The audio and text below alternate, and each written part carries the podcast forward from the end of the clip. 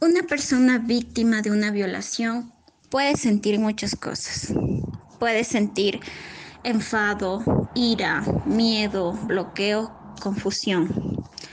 Hay personas también que han sido violentadas sexualmente y sienten vergüenza.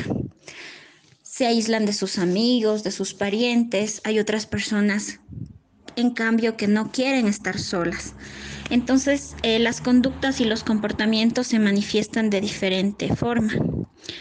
Eh, hay cambios en el estado de ánimo y el comportamiento de las personas víctimas de la agresión sexual, eh, su comportamiento es alterado.